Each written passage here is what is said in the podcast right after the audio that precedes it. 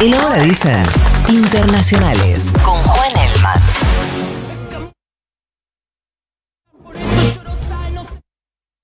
¡Epa, la, la, Sí. la! El famoso qué mañana, ¿no? El famoso quema. Bueno. Sin apertura, nada. ¿Le metemos así o Sí. le metemos apertura? Bache. ¿Qué decís? No a saludar a nadie hoy. ¿Ya salió la Sí, apertura? ya salió. Ah, Sí. se mezcló con todo. Bache. Escúchame, Elman, ¿nos subimos a un avión o qué hacemos? Fuerte Sí. abache. Vamos en avión. Bueno, ¿a dónde? A España. Bueno, No, si no tenés ganas, no, igual. No, sí, no. tiene muchas ganas de nada. Eh, vamos a España, sí, sí. Bueno, vamos, vamos. dale. Hay Bueno. elecciones el próximo domingo, ¿sabían? Sí. sabían. Sí. Eh, entonces nos toca la previa. Todas las semanas antes de las ¿Y elecciones. después nos podemos quedar o no? Sí, pero por ahora es una previa. Ajá. Eh, a ver, ¿qué dicen las encuestas? Todas, salvo una, que es la del CIS, que es una encuesta. eh, estaba, estaba pensando un chiste con el tema CIS. No estoy tan rápido como pensaba. La, Era como. la encuesta anti-Futurock. Sentiste eh, que porque es estaba ahí a mano Claro. y no. pero, pero no hice estaba. una de más. Pero no Sí. estaba el remate. No apareció el remate. Salvo esa, Sí. que está como. Hegemónica. Salvo esa hegemónica que dicen que está viciada hacia la izquierda. Todo el resto le di- dice que la derecha va a ganar las elecciones. Cuando hablamos de derecha, hablamos del Partido Popular, que sería el partido más votado, es el partido de centro derecha, y Vox, que es la ultraderecha. Mm. Esa es la gran novedad de estas elecciones. eh, y es un poco lo que dice la izquierda. que- Pero, sí. eh, perdóname, las encuestas españolas son medio como las de acá. No, en general están dentro, o sea, no hay grandes sorpresas. Lo que pasa es que hay una encuesta que es la del CIS que da al revés de lo que dan las otras, que es Mm. las otras dan en general el PP arriba con cerca del 32%, 32-33, y lo dan a- al PSOE en segundo lugar con el 28%. ¿Qué estamos votando? Bien, eh, esto es importante para entender en la previa. España es un sistema parlamentario y es presidente quien controle la mayoría en el Congreso. Hace unos años, 10 años, había solo dos partidos grandes que o conseguían la mayoría ellos por su cuenta o la casi conseguían y después sumaban un puchito con partidos chicos de las regiones. El en PSOE esta el España-. Claro, Mm. los dos grandes partidos que, eh, digamos, de, de- de la España post-Franco. Vienen de antes, pero digamos, el sistema post-Franco. ¿Qué pasa en los últimos años? Bueno, hay cada vez más partidos. Hoy hay eh, cinco partidos. Me suena eso. Eh, no, cuatro partidos, porque Ciudadanos ya desapareció, que era el Partido de Centro Derecha Liberal, ese ya no. Es- hay cuatro.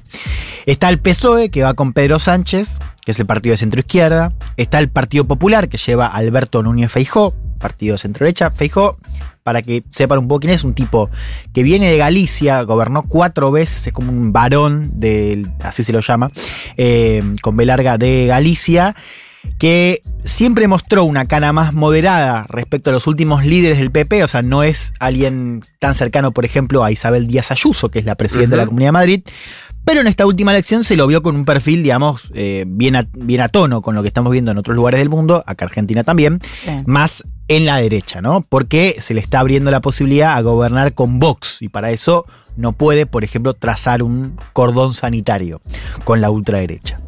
Bien, y después está, además de Vox, que tiene como líder a Santiago Abascal, está Sumar, que es el gran nuevo partido, la gran novedad de la izquierda, lo hemos explicado acá, partido conducido por Yolanda Díaz, que es la vicepresidenta segunda de gobierno, eh, que es ministra de Trabajo también en este gobierno de Pedro Sánchez, y Sumar es el nuevo espacio que congrega a todas las fuerzas de izquierda, entre ellas a Podemos. Podemos.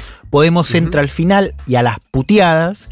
De hecho, entra. ¿Cómo se pelea con todo siempre? Sí, yo creo que acá tiene un poco de razón. Porque. mm, Porque, bueno, básicamente lo que dijo Iglesias es: mira, eh, nosotros fuimos generosos porque le dimos el liderazgo a Díaz. Porque recordemos, Díaz aparece cuando Pablo Iglesias la designa como sucesora en, su, en el gobierno. Se da vuelta y le dice chau. No, y dice, che, loco, o sea, eh, ustedes quieren eh, que hacer una fiesta con nuestros votos, pero no quieren invitarnos. Eso no lo vi en un En algún país. lado, ¿no? en algún ¿Qué cosa? Quieren hacer una fiesta con nuestros votos, pero no nos invitan. Por ejemplo, ¿qué? No sé, tipo Argentina, no.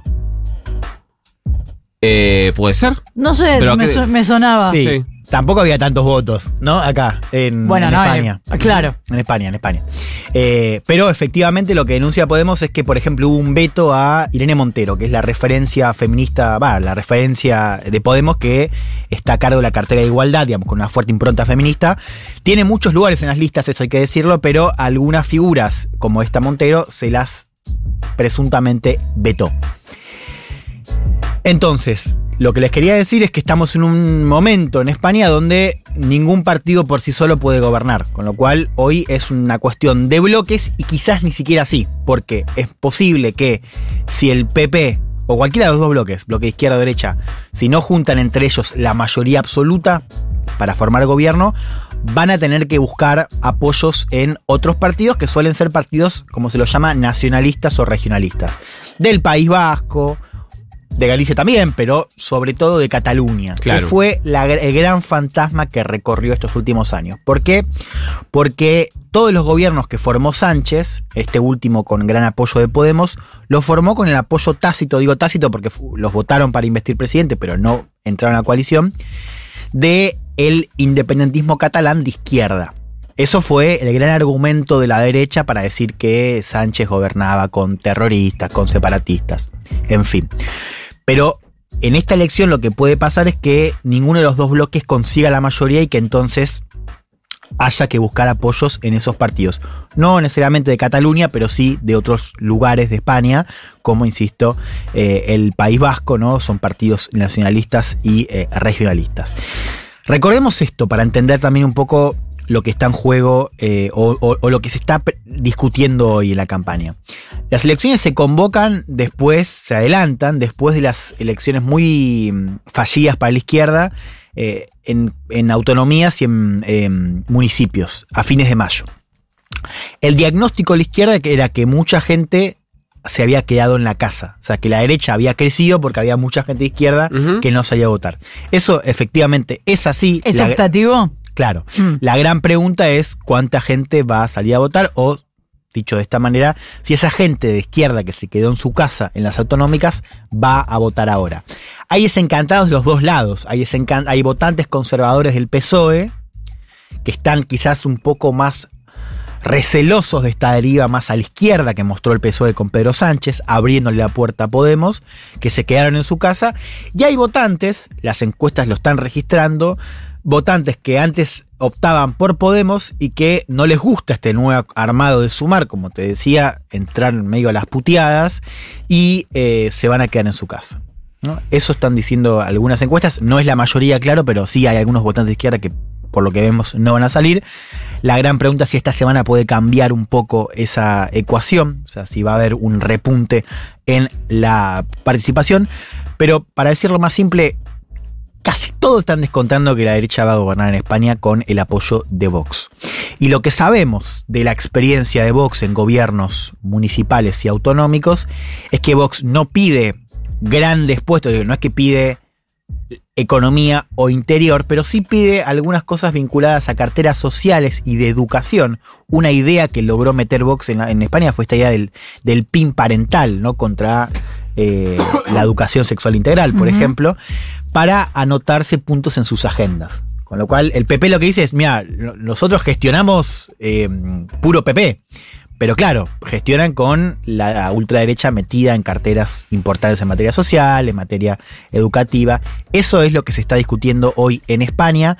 Insisto, para evitarlo, la izquierda tiene que movilizar votantes que no fueron a votar en las autonómicas y municipales. Puede haber una sorpresa, puede haberla. Las- Este domingo entonces no vamos a saber eh, literalmente quién va a ser el próximo presidente de España porque dependerá del acuerdo parlamentario que haya después del resultado, pero un poco sí. Un poco, a ver, si la derecha gana, o sea, si, el, el- si, si a Pepe y Vox le va bien y consigue los números, ya está. Vamos a dar la negociación, pero digamos, ya partido resuelto. Bien. Te lo contó Juan Elman.